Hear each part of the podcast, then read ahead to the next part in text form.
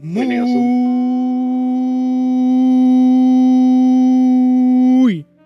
buenos días, tardes y noches a todas las personas que ven y escuchan este programa llamado y titulado conocido como Nitan Spoiler.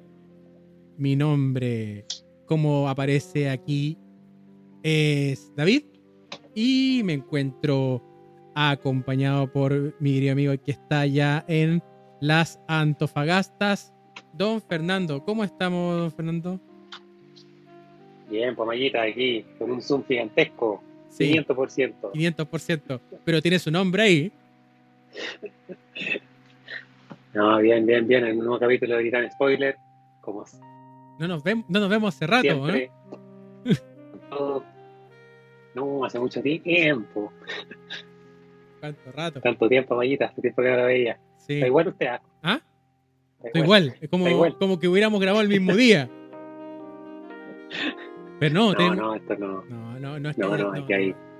No, para que no crea que grabamos más de un capítulo el mismo día, no. No pasa. No, no, eso no. ¿De qué vamos a hablar hoy día de John Wick o no?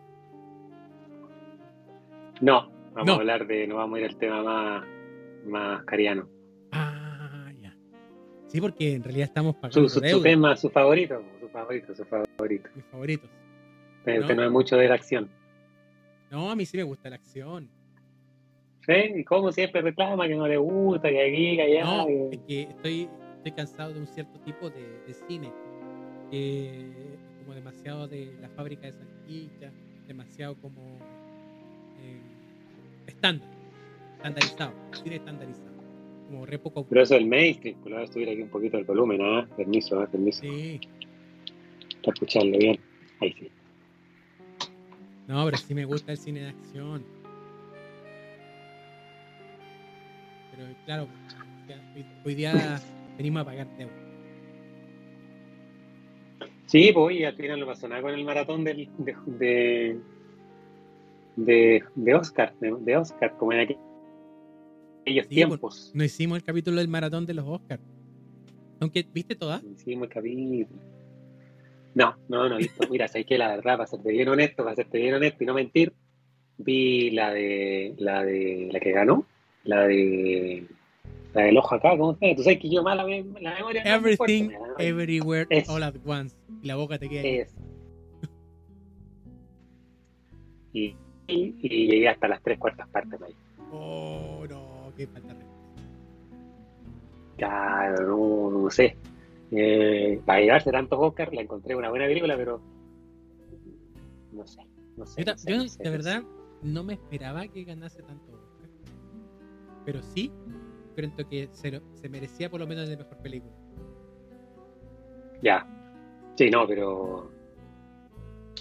Mm, no, si no, no, no, no la encontré una mala película para nada, pero también es cosa de gustos. Por ejemplo, yo me acuerdo que en los Oscars pasados, eh, igual cuando lo hicimos, no hicimos tampoco una maratón, porque la maratón es tiempo antiquísimo, pero hicimos un análisis de las películas ganadoras de los Oscars y me acuerdo que todo estaba Don Castrito en ese tiempo y a todos nos gustó una distinta.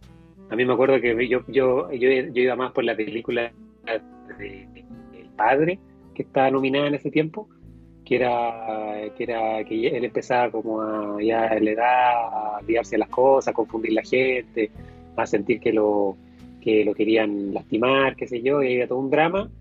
Eh, a mí me gustó esa, y recuerdo que a ti te gustó otra y que a ti te era por otra. Entonces, claro, es súper. eh, uno puede que sea determinar que una película sea mejor que la otra por un tema de manufactura, de guion, de iluminación, de, calidad actoral, qué sé yo, pero también hay un tema ahí de feeling que muchas veces uno, y de historia, porque quizás muchas veces una historia que a uno lo, lo, hace sentir más, más identificado que otra historia.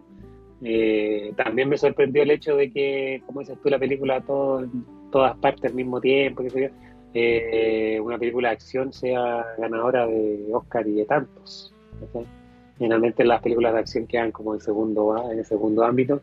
Y también el auge de A24, porque va con todo. Aquí le pusimos Sí. ficha a 24. Compramos Sí, acciones. porque al principio, ¿cachai?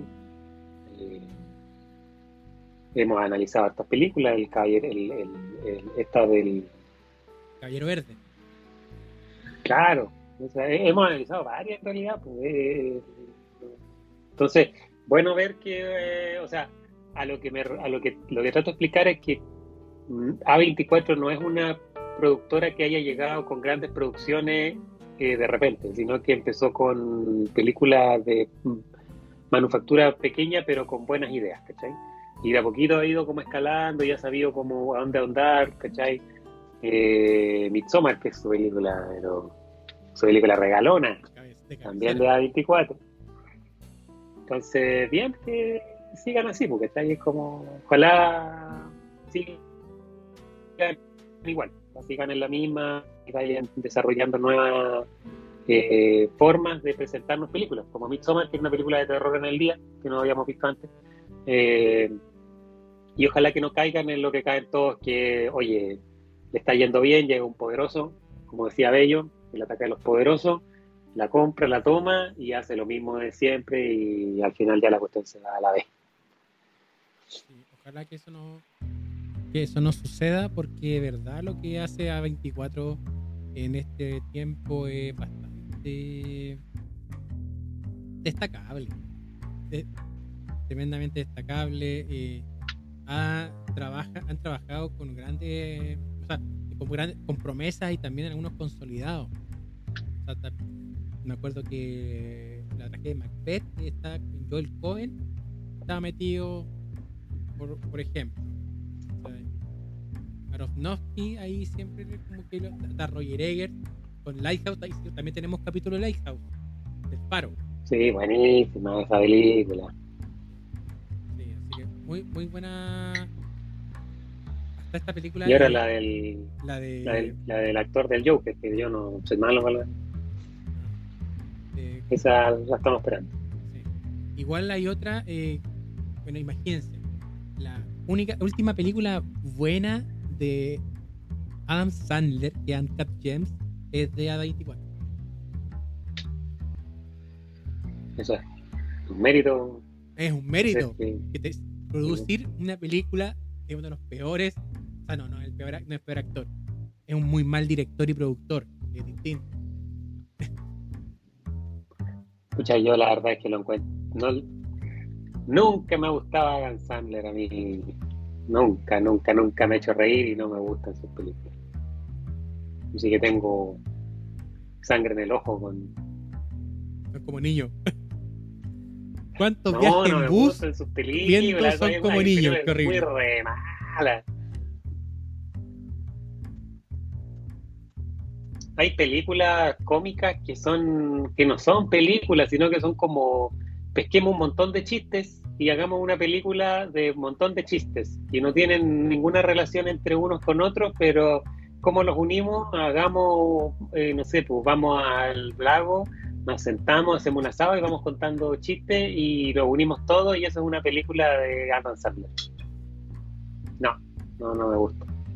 Yo soy de, la vieja escuela, pues, el regalón ahí de, de Jim Carrey cuando hacía su historias, sus maromas, sobreactuaba full, pero igual me hacía reír, era bueno. El otro día vi, un video de, eh, de lo resumo, que decía cuál, el mejor, cuál fue, era el mejor, si Jim Carrey o Robbie Williams. Sí, lo vi. Y con, y con el temor de ser funado, estoy de acuerdo con la opinión del otro. Eh, no, yo igual. Robin es mejor. Es que es mejor, pues mejor. Sí. Pero... No es popular esa opinión, eh, no, no, sí, es que no, no, de que es mejor es mejor. Pero yo voy al hecho de que quién me hace reír, o sea, si quiero ver una película cómica, ¿quién me ha hecho reír? Eh, Jim Carrey me ha hecho reír. El otro, el, el otro también me ha hecho reír, pero también es como más mejor actor, pues.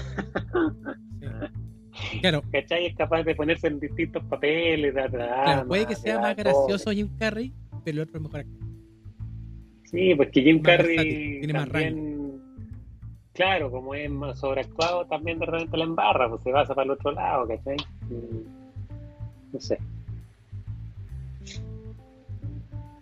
Oiga, lo otro que le iba a preguntar que usted mandó ahí al grupo el tema de la, la, música, la, la, canción de Black de, Jack Black. Mario Bros.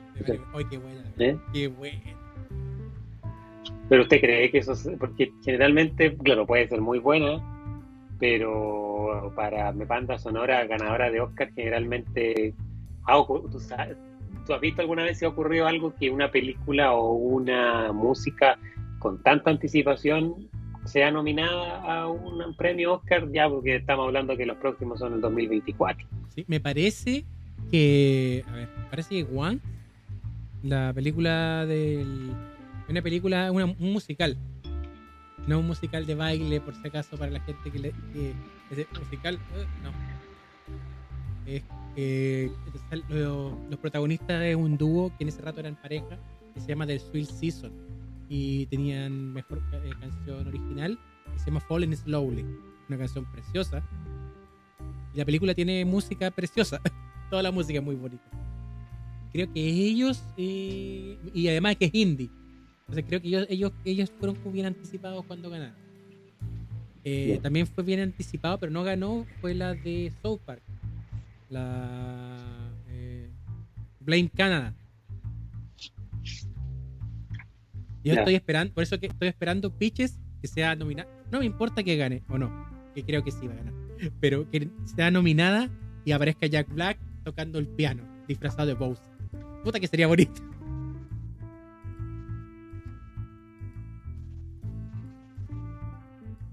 Sería como cerrar ese círculo virtuoso de la música. Y considerando que Jack Black es un tremendo músico. ya Sí. Sí, Sería como- sí, no, no, Sería como la obra de Dios. es multifacético Sí.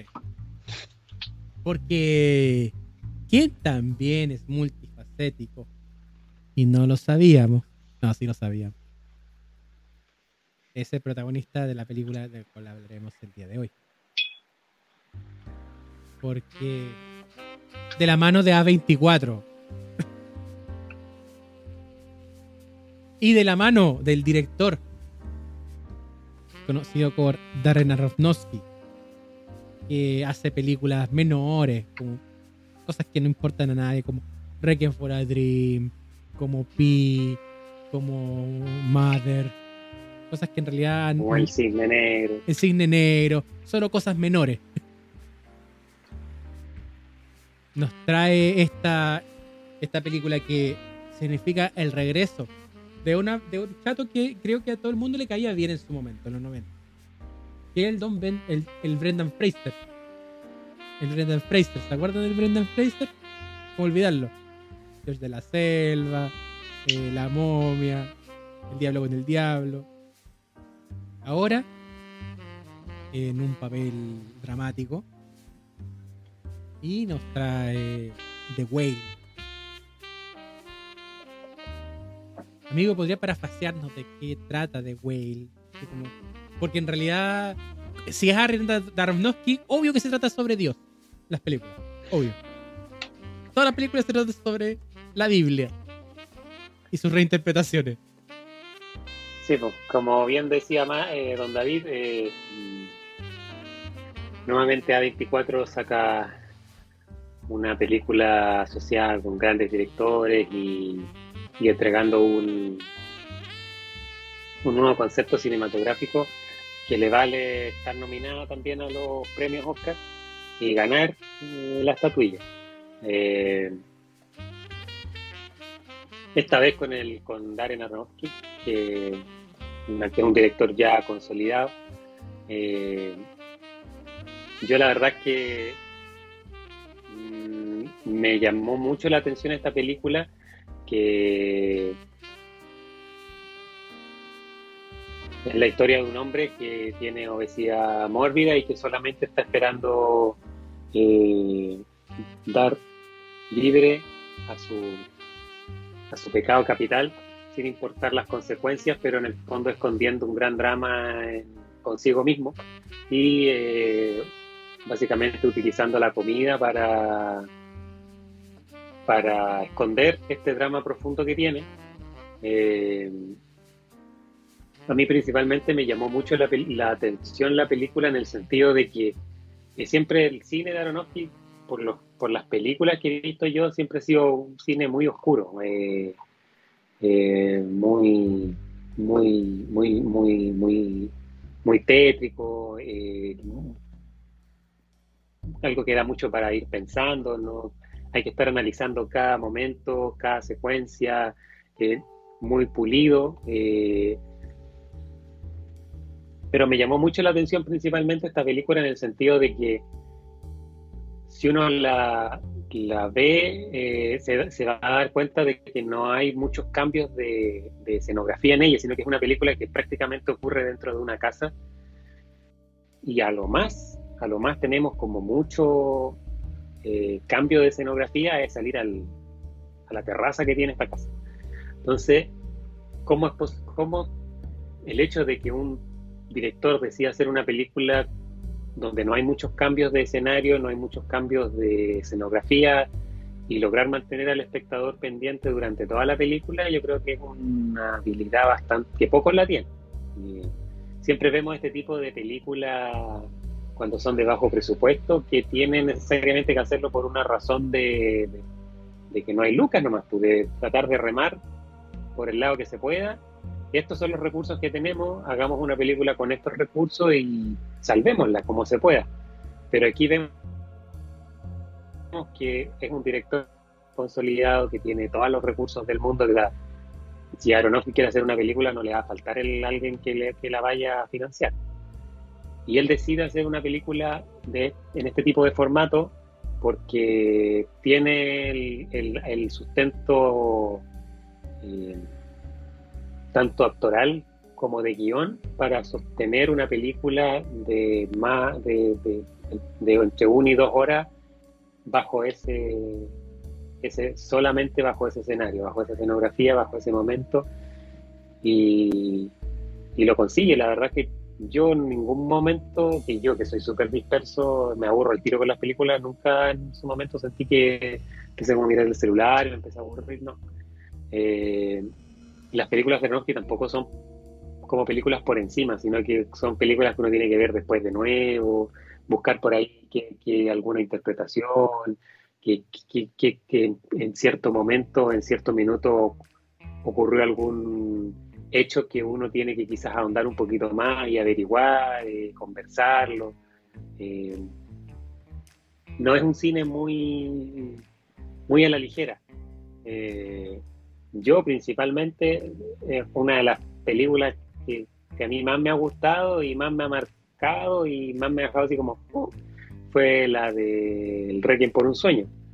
Eh, nunca he querido verla de nuevo, siempre la he visto una pura vez porque la sensación como tan oscura que me dejó después de que la vi que quedé como marcando ocupado eh, harto tiempo. Yo me acuerdo que cuando éramos chico, eh, no existía este tema de ver tantas películas, no había tanta disponibilidad de películas, sino que lo único que había era, ir al cine, eh, que en ese tiempo daban dos películas, eran cine así, y Blockbuster, que era arrendar películas, pero no había tanta disponibilidad como ahora que hay plataformas y de todo. Entonces, eh, entonces yo iba al cine, veía las películas y me quedaba flipando lo menos varios días, ¿cachai?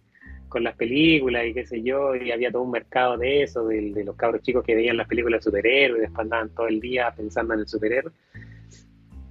Después todo esto con el tiempo se fue cambiando, ahora nosotros vemos una película y como hay tantas y hay un exceso de oferta de series, películas, que ya vemos una, termina la serie y nos quedó gustando, le echamos un poco de menos, pero inmediatamente aparece algún influencer, un gallo de cine que dice, oye, ¿te gustó esta película? Te recomiendo estas otras 5, ¿te gustó esta serie? Para que te recomiendo estas otras 10 series que son del mismo estilo y vamos, nos olvidamos y vamos con la siguiente y, y hacer maratones y qué sé yo. Entonces perdido un poco eso de, de, de, de, de calmarse o ir eh, pensando o reflexionando en lo que la película que uno fue viendo, sino que uno la ve y listo, vamos con la otra. No da mucho tiempo. Y a mí me pasó que después de la película de esta de Requiem por un sueño, igual me dejó así como, oh, porque era demasiado... Fuerte esa película, son tres historias bastante fuertes y, y lo que me gustó fue que ninguna historia terminó con un final feliz, pues tres terminan súper super oscuras las historias, las tres. Y me quedé así como por lo menos un par de días ah, pensando, analizando la película y de ahí nunca más he querido verla de nuevo porque no creo que no, no me gustaría eh, cambiar esa sensación que me dejó. Y creo que las películas de Arnoldi tienen esa cosa de eh, eh, media escondida, media oscura, que a uno lo hace como ir pensando, analizando. Y creo que en esta película de la ballena lo retoma también. No es una película sencilla, ni una película liviana, ni nada. Es una película que requiere su tiempo, requiere analizarla, ver de qué se trata, qué sé yo. Y también va acompañada de buenas actuaciones. O sea, la, creo que también fue como un revival, pero para mejor de Fraser, que muchos como que ya lo veían que ya era cine ya no nunca más iba a volver y tuvo su momento y fue y chao. Y, y también es importante el hecho de que él también, en cierta forma, vio que era la oportunidad o una buena oportunidad que tenía para dar lo mejor de sí, lo consiguió. Eh, eso, me parece una película bastante, bastante, bastante buena. Eh, a mí igual, me gustó la película. Eh, eh, creo que, bueno, más adelante también hablaré un poco sobre la polémica que, respecto a la gordofobia, que supuestamente profeta, absurdo siento. Eh, pero creo que dentro de todo lo que es el cine de Aronofsky, quizás más perdido en Noé, pero Noé creo que apuntaba mucho, muy arriba, se le fue un poco las manos con los y todas esas cosas que aparecen en la película. Pero estas eh, más reinterpretaciones eh, relecturas de la Biblia que, toma y su relación, la relación que se establece con la deidad, creo que en esta película están llevadas de manera muy sintética, condensada, y creo que tampoco está, tiene aspiraciones tan altas. Creo que eso lo hace una, dentro de las películas de Aronofsky, eh, creo que, creo que la más, una de las más chiquititas, esa más chiquitita es eh, The Wrestler, que sin, sin un oponente visible. Me gusta mucho el hecho de que hayan retomado Moby Dick eh, y con algo tan alegórico como una persona con obesidad mórbida, que el primer, eh, el primer insulto que surge es ballena. Y, y esto que, que pasa de cuando el hombre se enfrenta a Dios y va a perder. Muy Dick se trata de eso. El humano tratando de matar a Dios, como lo decía. Eh, no, voy a parafrasear un director en este rato no me acuerdo. Pero era, es decir, como si Nietzsche hubiera muerto. Nietzsche dice, Dios ha muerto, pero Moby Dick es decir, Nietzsche ha muerto. En esta idea de, de enfrentarse como a este destino manifiesto del cual no se puede escapar. Por mucho que el, enfrentamiento final sea, tan teatral, eh, que el villano no hay, y que no hay villano en esta película. Y, que probablemente busquemos dónde diablo está el villano. Si hablamos de eso, eh, ahí pues, pues, se podría hablar del, de un poco cómo las personas antagonizamos con nosotros mismos. Eso podría ser como una, una lectura, también tratando de no de dar los menores spoilers en esta primera en esta primera impresiones. Creo que Brendan Fraser hace la película. Sería sería mucho menor el el cuento si lo tomara otro actor no era necesario que fuera una persona con obesidad mórbida quien tomase el, el papel. Brendan Fraser lo hace bien. Eh, simpatiza con el público. siendo que descubrimos durante el metraje que este personaje comete muchos errores. Y esos errores arruinaron vidas. Ya eh, también hay una línea un poco gris, oscura, respecto a él una de sus relaciones de pareja. Que también desentrañamos en durante la durante el metraje. Eh, está acompañado por buenos secundarios. Su participación es como justa y precisa y sirven para poder generar estos puntos de inflexión. Pero sí, sigo, sigo insistiendo que eh, la película lleva a hombros con Brendan Fraser y que probablemente con otro actor no hubiera funcionado. Bajaría mucho si no hubiera sido él.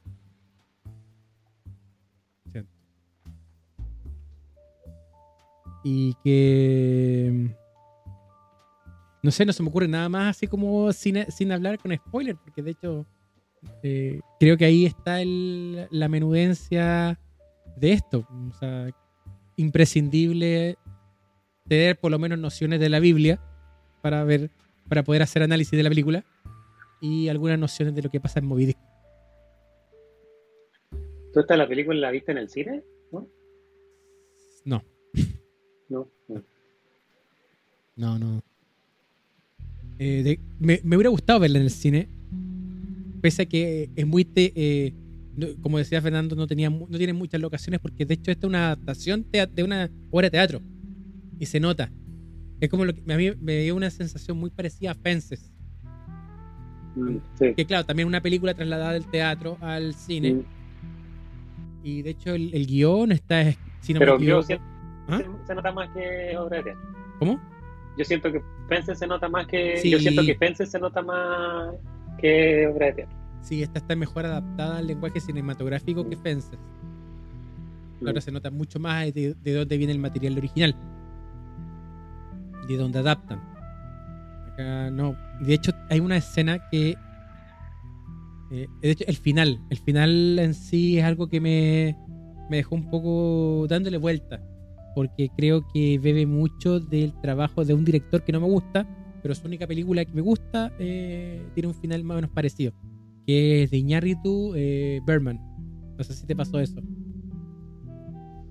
Sí. El final de Berman es muy parecido al final de The Whale.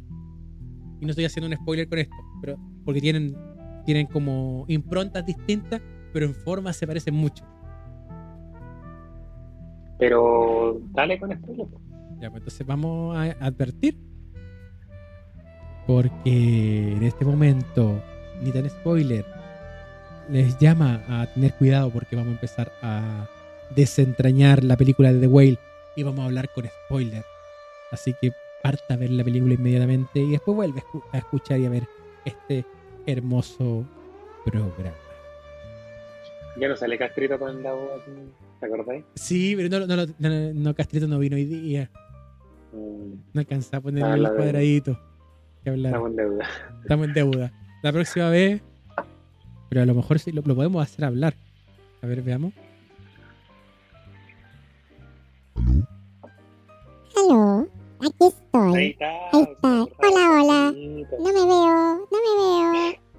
Aquí estoy. Estoy ocupado. Chao. Así estaba. Andaba por ahí. Andaba por ahí. Andaba por ahí, dijo su, su saludo y todo. Sí, tenía que ir, tenía que hacer. Sí, tenía que trabajar. Lo que echáis por los estudios. No, un hombre ocupado. Sí, pues un hombre casado. Pero no vayamos de... Un hombre familia. no como uno. Ya, vamos, volvamos al... Volvamos con él. Eh, quiero partir por el final para después irme hacia atrás. El final, como me mencionaba, es muy similar al final de de Berman,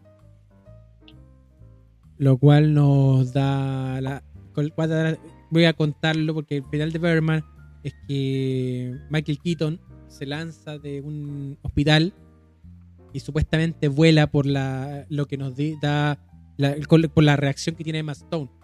Él tiene alucinaciones constantemente de que es un superhéroe, de que el personaje que interpretaba de Birdman era lo, estaba como poseyendo, le hablaba y todo lo demás. Y que salta y vuela y, es como su salida del mundo y su liberación. Su liberación. Acá tenemos una escena muy similar porque es un tema constante de que la obesidad al personaje le limita en su movilidad y que le queda poco tiempo de vida por el hecho de que desde el principio te establece que tiene un infarto, sobrepone del infarto y que el nivel de daño que tiene su cuerpo eh, le, va a dar una semana de vida y no más que eso. Y toda la película es esa semana de vida que le queda. Entonces él trata un poco de saldar sus, sus, cuentas, no económicas, sino que sus cuentas eh, relacionales con el personaje de la hija, en menor medida con el personaje de de la, de la amiga y de la, de la expareja, de la, de la mamá de la hija, porque tiene otra expareja que es un, un alumno que tuvo, que es el terreno gris, porque no te queda claro si era si él inició una relación con, este, con un joven cuando era profesor, si era profesor secundario o profesor universitario. Está como eso, eso queda como raro, difuso. Pero tampoco es algo que cuestione la cuestión de la película, porque la película lo que hace es un poco cuestionar de que al enamorarse, al salir del closet, el personaje Brendan Fraser eh, deja todo por ese amor y lo que hace perder ese amor es la religión. Que pareciera ser de que tampoco es algo que a él le pese tanto. El que la religión le haya quitado a su, a su pareja, más a la hermana del. Porque también hay una amiga de la amiga de Brendan Fraser, es la hermana de su, su pololo, que falleció. Pareciera ser de que la religión es un tema más de ella, de la iglesia en sí, porque ni siquiera es Dios, es la iglesia. La iglesia como, como aquello, como esta estructura que destruye y que trata de autorreplicarse. Y de ahí salen los distintos otros personajes que un poco buscan salvar a Brendan Fraser. Cuando Brendan Fraser no necesita ser salvado. Él no quiere, él no quiere ser salvado. De hecho, hace esta, esta como, como separación del cuerpo alimenta el cuerpo porque el cuerpo el que sigue vivo sigue ahí, pero en lo que es el alma está desconectado. Pareciera ser que el tema de la obesidad tiene que ver con eso, con la desconexión del, cuerpo, con el alma, con, como, con esto dicotómico que existe entre cuerpo y alma y la verdad versus lo observable. Porque el cuerpo nunca es aquello que es verdad para él. Entonces, cuando llega este final y él se puede levantar y tiene una hija, esto tiene una reacción y, se, desaparece, como que se libera. Eh, encontré como bien, bien poético, pero también muy, eh, muy triste. Muy triste, porque creo que en eso se parece mucho a Moby Dick en que no es una historia de que haya una victoria, por mucho que eso sea como el, punto máximo. El, personaje ya fue derrotado y solamente se está liberando del espacio en el que habita.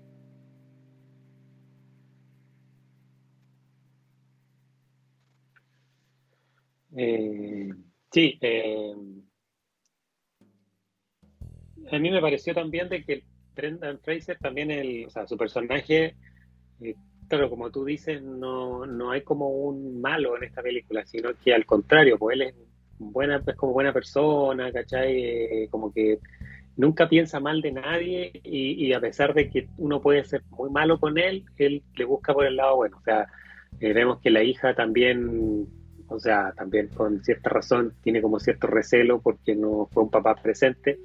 Eh, y, ella siempre trata como de buscar en cierta forma pelear con él, pero él como que al contrario, hasta en las peleas o en lo malo o en, el enojo máximo de la hija, siempre le encuentra algo bueno y está orgulloso, se pone alegre, Tiene cierta eh, eh, curiosidad de que no hay un no hay un malo acá, no hay una persona que esté un, antagonista, Y él también en cierta forma es como súper bueno, pues él, él, él en el fondo lo que quiere es saldar ciertas cosas, Y principalmente con su hija, o sea, tiene cuentas pendientes, entonces, como tú dices, claro, le queda una semana de vida y él en esa semana quiere, eh, eh, ojalá, resolver todos sus temas pendientes o lo que, o lo que a él le, lo tiene en mente como cosas por solucionar o temas que él tiene que solucionar antes de esta liberación que él sabe que es inminente. De hecho, en el no quiere ir al médico, eh, no quiere tomar pastillas y sigue comiendo y dándose los gustos de, la, de, comer lo que él quiera, pizzas, qué sé yo, y, también eh, sumido en esta depresión gigante que tiene él, de que vemos que no es mucha, porque, no sé, pues, cuando eh, dependiendo de cada persona, si a uno le dicen, oye, te queda una semana de vida, muchos van a reaccionar de distintas formas. O sea, hay algunos que dicen, ya, me queda una semana, eh, voy a vivir lo que más pueda, voy a hacer cosas, qué sé yo, me voy a despedir. Otros pueden tomarlo y se pueden ir a la profunda y, dar una, querer todo oscuro y, y irse va adentro, qué sé yo pero él vivía ya anteriormente en una depresión y lo muestra el director de cierta forma. O sea, él veía tele, alimentaba un pájaro, eh, hacía clases, eh, le gustaba mucho leer y estamos, no, no, comía y nada más. O sea, eh, tampoco vemos, por lo mismo en la locación, tampoco la casa es una casa alegre, no, siempre todo es muy oscuro. Al momento de salir también está nublado, ¿cachai? No vemos un sol radiante, o sea, es la depresión en la que él está viviendo, eh, que lleva hace mucho tiempo y que él quiere en cierta forma, claro, uno puede entenderlo como que él utiliza la comida como para olvidarse de esto y, tener, eh, eh, esconder esta depresión que él tiene, pero él quiere en cierta forma dejar cosas cerradas antes de esta liberación o de este vuelo, como también hizo el personaje de Verma, eh, antes de ir hacia otro, hacia, hacia a volar hacia otros lugares. Eh, pero claro, o sea, las películas de Aronofsky siempre tienen este tema oscuro de hablar de, las depresiones, de las adicciones, eh, de los demonios internos. En, en Requiem por un sueño, todos tenían mucha muchos temas oscuros, que muchos demonios que no podían solucionar porque eran eh, generaban adicciones en ellos. Y en el cisne negro también, pues ella tenía demonios y veía cosas, también siempre sumergidos en estas depresiones. Entonces, eh, pero eh, no era, insisto, no, no nos, nunca nos presentan a un antagonista que esté tratando de hacer el mal constantemente o destruir al bueno, sino que no hay un malo, sino que al contrario, él es súper bueno, él es bueno, qué sé yo, pero está ahogado en esta depresión. Pues incluso eh, de repente le van a dejar comida al compañero que ve, un joven que vende pizza y él solamente en, cierta, en cierto momento él quiere como entablar una relación con él, conversar, qué sé yo, y porque está acostumbrado a dejar la comida ahí en la casa, no, pues se va. Y, pero, pero todo muy oscuro, o sea, él incluso hasta las ventanas no entra luz, sino que tiene las ventanas así como selladas para que no vea nadie hacia adentro.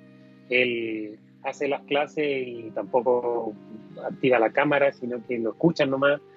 Eh, y por lo mismo, cuando él está en este proceso, que también es ayudado en cierta forma por su hija, de liberarse de ciertas cosas, y total ya es inminente, o sea, eh, no, no, no va a estar en este mundo mucho tiempo, él, él, decide prender la cámara, mostrar cómo es, qué sé yo, etcétera, y, dar este paso, porque la hija también le dice, oye, eh, también tú tienes que poner de tu parte y si quieres cerrar cosas pendientes, tienes que partir por ti, o sea, no puedes esperar que el resto eh, te ayude tanto, porque esa, ese, eh, hasta ese momento veíamos que eh, la hermana, que creo que era la hermana de la pareja, era la que lo consentía incluso en las cosas que eran malas, o sea, también le daba comida, qué sé yo, y, y era enfermera. Y, claro, entonces como que como que él en, él en cierta forma descansaba mucho en ella, pero la hija le hizo ver de que él tenía que, si él tenía cosas pendientes y quería liberarse, tenía que él empezar a hacer cosas por sí mismo. Entonces, colócate de pie, camina, y, ahí es el, final de la película. Sí. Hay otro cuento que está en la película que tiene que ver. Qué bueno que mencionaste lo de la cámara. Que es el, el momento de verdad el personaje constantemente tiene una búsqueda, una búsqueda de la verdad. La verdad ante todo. Y es una exigencia que le da a sus alumnos. De hecho, es algo que siempre recita él cuando, bueno, en el principio de la película, tiene, eh, está muriendo. teniendo el ataque y aparece el, el Elder. Este cabrón que se hace pasar como por un predicador y mm. le dice, léeme esto, léeme esto. Y lee un ensayo, porque es un profesor de literatura. Entonces, un ensayo y que, lo calma. Y que es lo último que, si se muere, que es lo último que quiere escuchar. No, sabemos hasta más adelante quién escribió eso.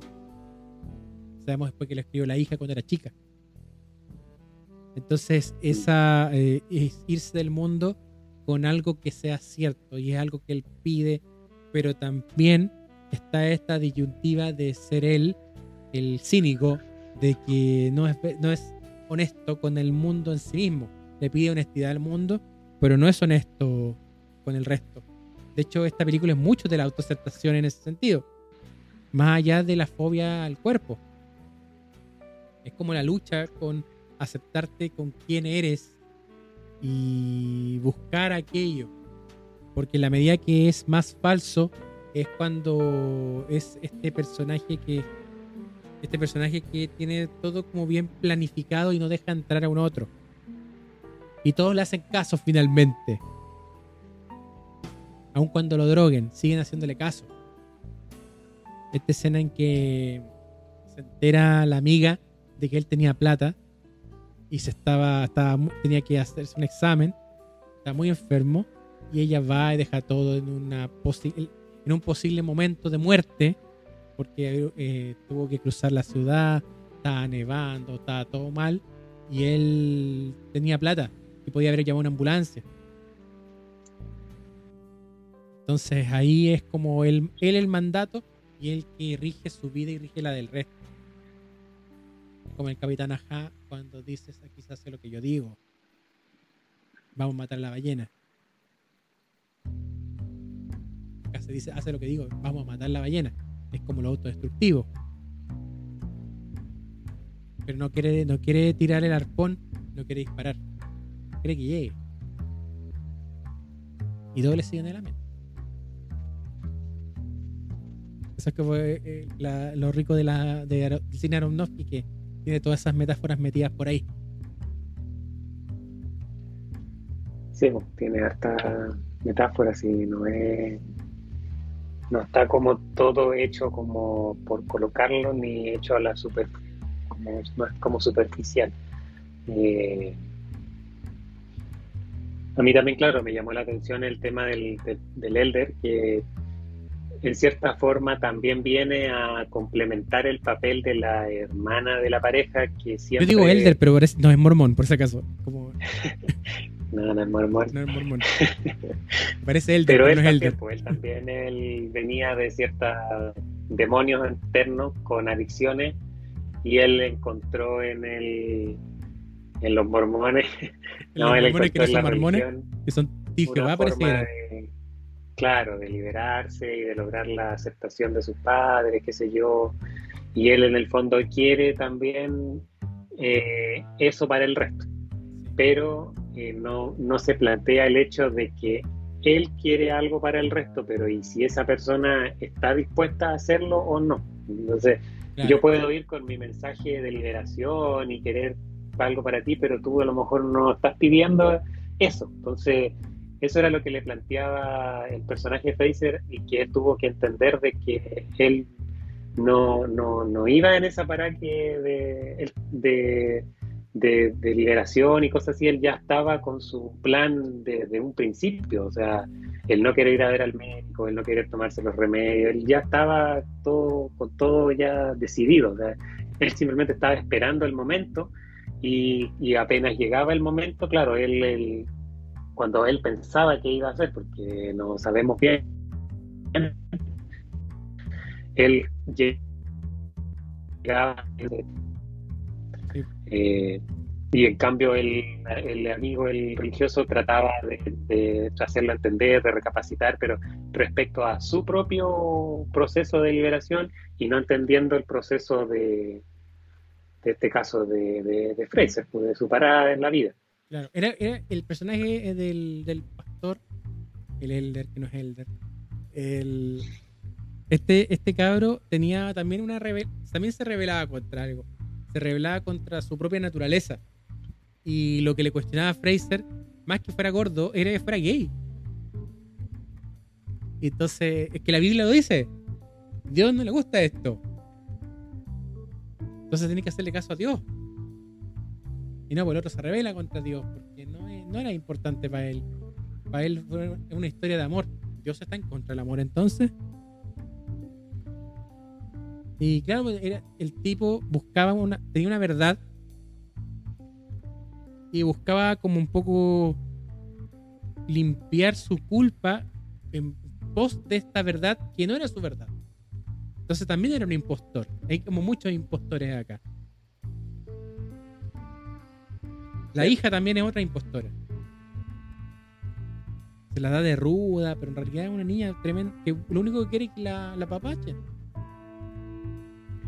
Sí, pues está lleno de, como dices tú, de impostores, pero yo igual siento que en cierta forma, como que a pesar de que la hija también era una impostora, también cumple esa labor de tratar de, de, de entregar a los personajes su forma de, liberación en el sentido de, entender en qué para están. O sea, es la hija de Fraser la que investiga y, le, y en el fondo entiende que los personajes lo que quieren es ser escuchados más que eh, eh, que te den un sermón de lo que tú tienes que hacer, sino más bien escuchar lo que, sino más bien escuchar lo que tú necesitas decir. Entonces, por ejemplo, eh, la persona que era más religiosa iba a él ya con una forma o con un discurso ya preplanteado de lo que dice la iglesia, lo que dice la Biblia, lo que tú tienes que hacer, cómo te tienes que comportar, qué es lo que está bien, qué es lo que está mal,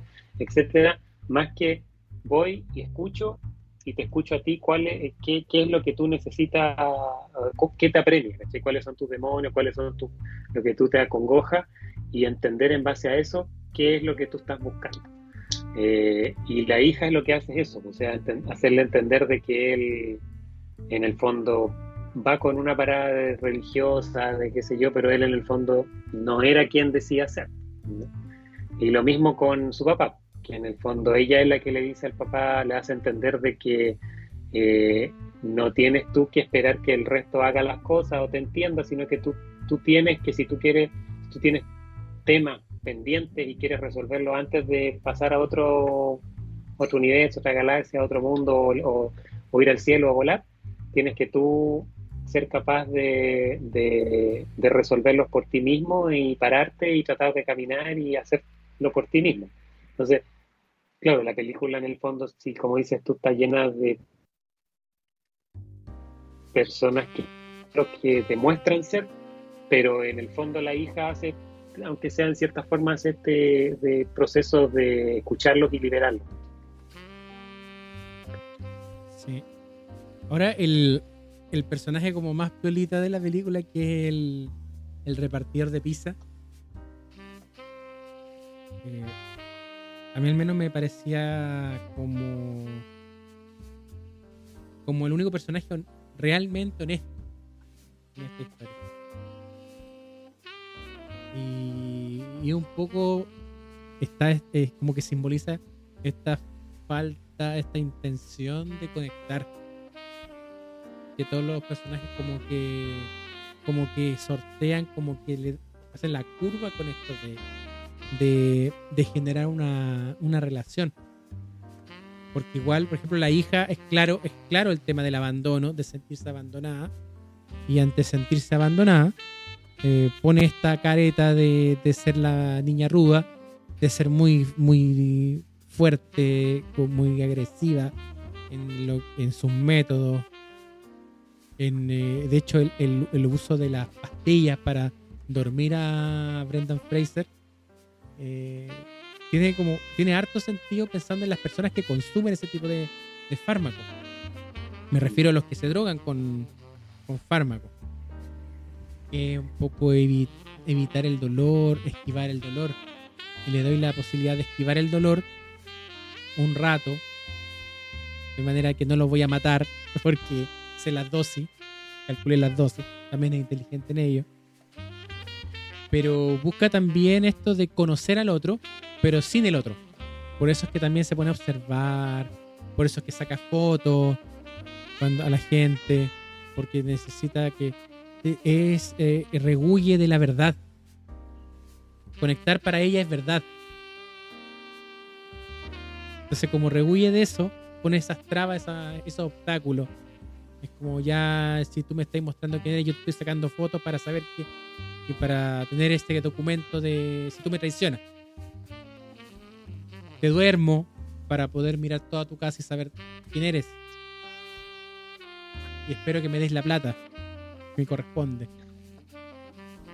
Pero tampoco es importante la plata porque eso de que eh, te voy a dejar la plata a ti es obvio que no iba a suceder. Una cabra chica. Legalmente imposible que le pase la plata a ella. Entonces, con lo inteligente que es, está claro que su plan iba a fracasar. Y aparece la madre. Y la madre es otra, otro personaje que, que sale y que también tiene estos mecanismos evasivos a través del alcohol. Todos se evitan. Por eso es tan glorioso, tan triste a la vez ese final.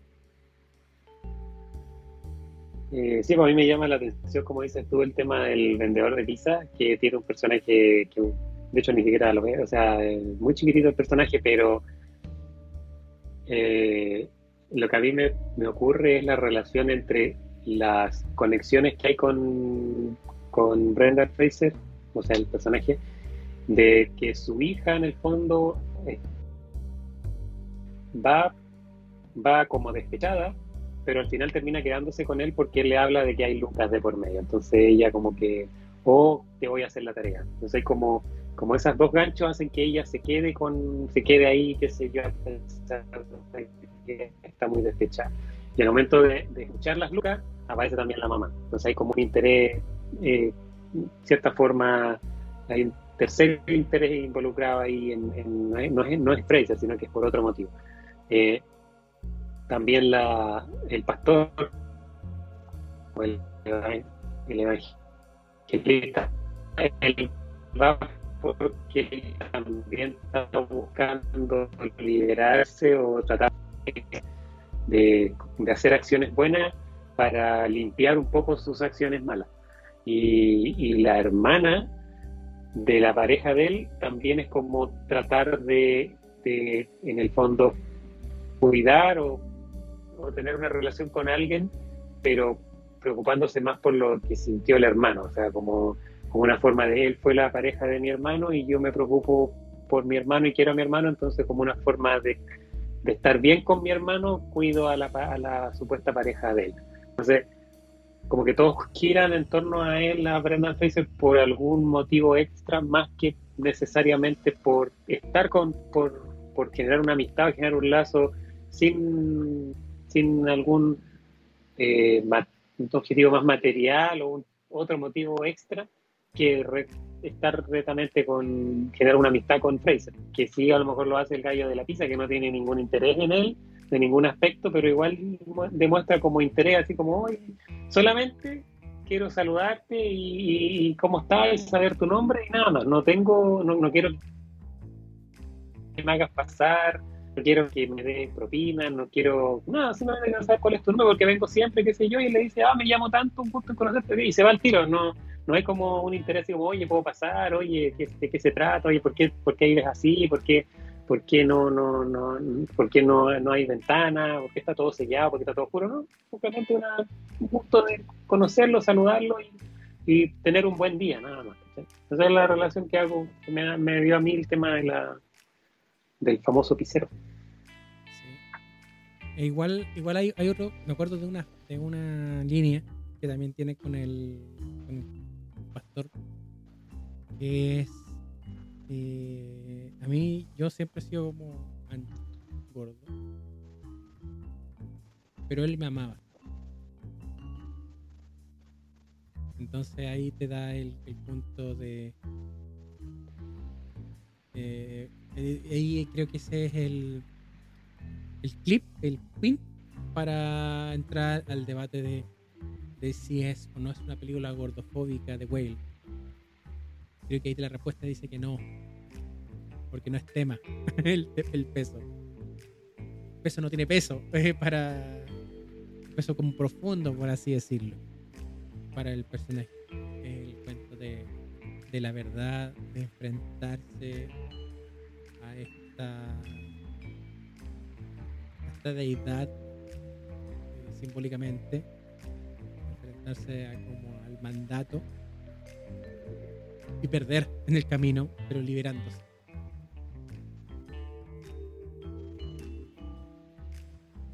No sé, creo que estoy... o sea, él también podría haber sido alcohólico, ¿Mm? podría haber sido drogadicto y habría funcionado igual, pues no es necesariamente un tema alusivo a la gordofobia. No sé, yo, yo lo veo como un tema de, de demonios o de depresiones, que él, cada uno cae en cosas distintas. Pues no sé, pues hay gente que cae en la ludopatía, otros caen en, en el alcohol, ¿cachai? Otros caen en las fiestas. Este, él cayó en eso, pues cada uno puede caer en algo distinto, no sé. Pero no creo que tenga una alusión específica a la, a la gordofobia. Claro, pues, y que después, eh, superando lo evidente, porque esa crítica creo que es desde lo evidente, del, de lo, como el, punto más, más visible, pero no el fondo. Como dices tú, puede ser otro, otro el tema, eh, el leitmotiv, pero el fondo, el trasfondo es otro. El trasfondo siempre va por otro lado. Y, que cuando se logra rescatar, eh, parece ser que es más, más interesante. Así que por lo menos por mi parte, The Whale, película recomendada eh, para todas y todos quienes ven este programa. Y una, una deuda que teníamos por, por los Oscars. Tenemos hartas deudas este año de hablar de películas. Sí, hay harta, material ahí por ver aún. Mira, todavía no he visto mucho. Amigo, no sé si está, quiere comentarnos algo más o estamos listos para allá para palabras al cierre? No, eh, palabras al cierre eh, también, pues como decía David, es una película que es buena, es una película recomendada, pero ojalá no para verla así a la rabia, así como ya voy a, no, sino que ojalá eh, verla, incluso uno podría verla hasta dos veces y, y la segunda vez creo que uno puede sacar otras conclusiones, o sea, no, una película para ver al lote ni, ni, por encima. Eh, y por lo mismo creo que tampoco, bueno, no es por, no es por eh, eh, hacer una crítica de las críticas, pero quizás verla desde el punto de vista de la gordofobia, yo creo que es como ver la película muy por encima, como no entendiste de qué se refería. Entonces, la idea es como verla bien, o sea, sin una, un, un estereotipo, un, una idea preconcebida de lo que uno va a ver pero es una película que a mí me pareció buena, una de las mejores que he visto este año. Me falta mucho por ver todavía, por ahí estamos ahí en deuda, pero sí, ya las cataloga con Jumbito, eh, que tendría cinco Jumbitos. Sí. Bueno, por mi parte, eh, por favor, por favor, por favor, usted no le haga caso al influencer de turno que le diga usted no vea esto. Nosotros hacemos recomendaciones, puede seguirla, puede que no, pero siempre importante hacer su propia opinión. Y que en base a eso, por favor, conversemos. Así que eh, recomendar la película, pero hágase su opinión. Y después converse, aunque esté en desacuerdo con lo que estemos diciendo acá. Pero abramos, abramos temas. Para eso estamos acá en, el, en los Nitan Spoilers. Para eso estamos. Para eso estamos. Sí, aquí. Para eso estamos. Cachín. Fuerza G. Fuerza G. Y su. Link. Su. No, me falló el. Me, falló el... me equivoqué botón. Ya poner otra cosa. Ahí está, eso. Ahí está. Ahí será el botón. pero bueno, eh, hágase la, opinión y bueno, y conversemos y, y por supuesto, si usted está viéndonos acá por YouTube, le vamos a recomendar que le ponga ahí el like, me gusta, suscriba y apriete la campanita para que pueda ver más videos como este, más programas, nuestros spin-offs eh, no sé en qué temporalidad estamos, pero estamos con, sacando también los terrores las calderas, que están una vez al mes. Se vienen más programas, eh, más, más programas de spin-off aquí en Nidan Spoiler. Estamos postulando nuevamente un proyecto. De hecho, eh, bueno, esto, esto estamos en el futuro. ya lo tengo que haber mandado. Ojalá va a ganarlo.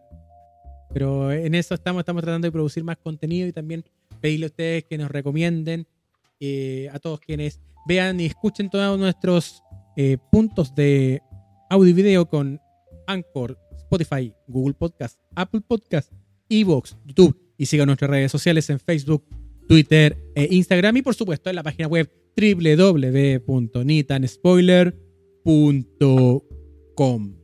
Esto ha sido todo por el día de hoy. Oh, oh, oh. Nos escuchamos. Nos vemos. En breve. Chau.